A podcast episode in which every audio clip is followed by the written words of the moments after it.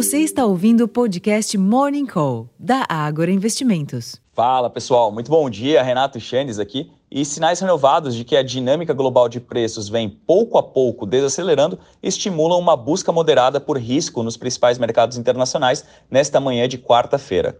A sustentabilidade desse movimento, porém, dependerá da qualidade dos resultados corporativos a serem divulgados nos Estados Unidos, bem como novos indicadores da maior economia do mundo. Enquanto isso, os mercados acionários europeus avançam, assim como os índices futuros de Nova York sugerem trajetória similar para os mercados à vista por lá hoje.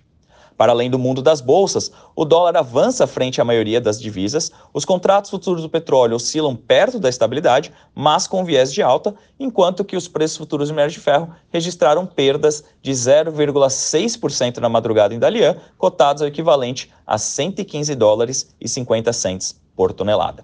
Esse viés positivo do exterior, junto com o início da temporada local de resultados corporativos, pode renovar o ânimo dos investidores, apesar da ausência de indicadores de peso e também novidades vindas do fronte político.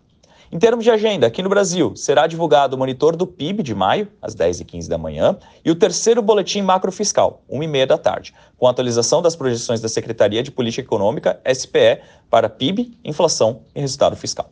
O secretário de Política Econômica, Guilherme Melo, e a subsecretária de Política Macroeconômica, Raquel Nadal, junto com a subsecretária de Política Fiscal, Débora Freire, concedem entrevista sobre os dados do boletim às duas horas da tarde. Nos Estados Unidos, são esperados apenas os dados do setor de construção, isso nove e meia da manhã. Entre os eventos do dia, destaque para a publicação dos balanços de Goldman Sachs, antes da abertura dos negócios, além de Netflix, IBM, Tesla e Alcoa, após o fechamento. Na Europa, o CPI, o Índice de Preço ao Consumidor do Reino Unido, desacelerou para 7,9% em junho, ante a expectativa de 8,1%. O núcleo anual também perdeu força no último mês, a 6,9%, apresentando o primeiro recuo desde janeiro.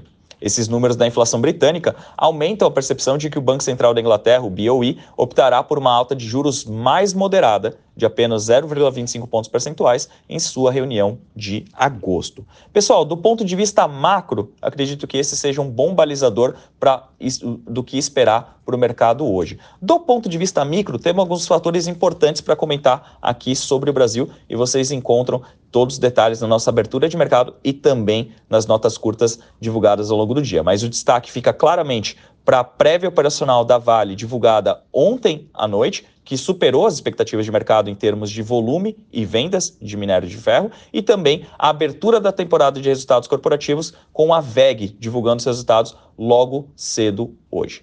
Bom, então isso aqui é um bom resumo do dia. Eu vou ficando por aqui, desejando a todos um excelente dia, uma ótima sessão e até a próxima, pessoal. Tchau, tchau.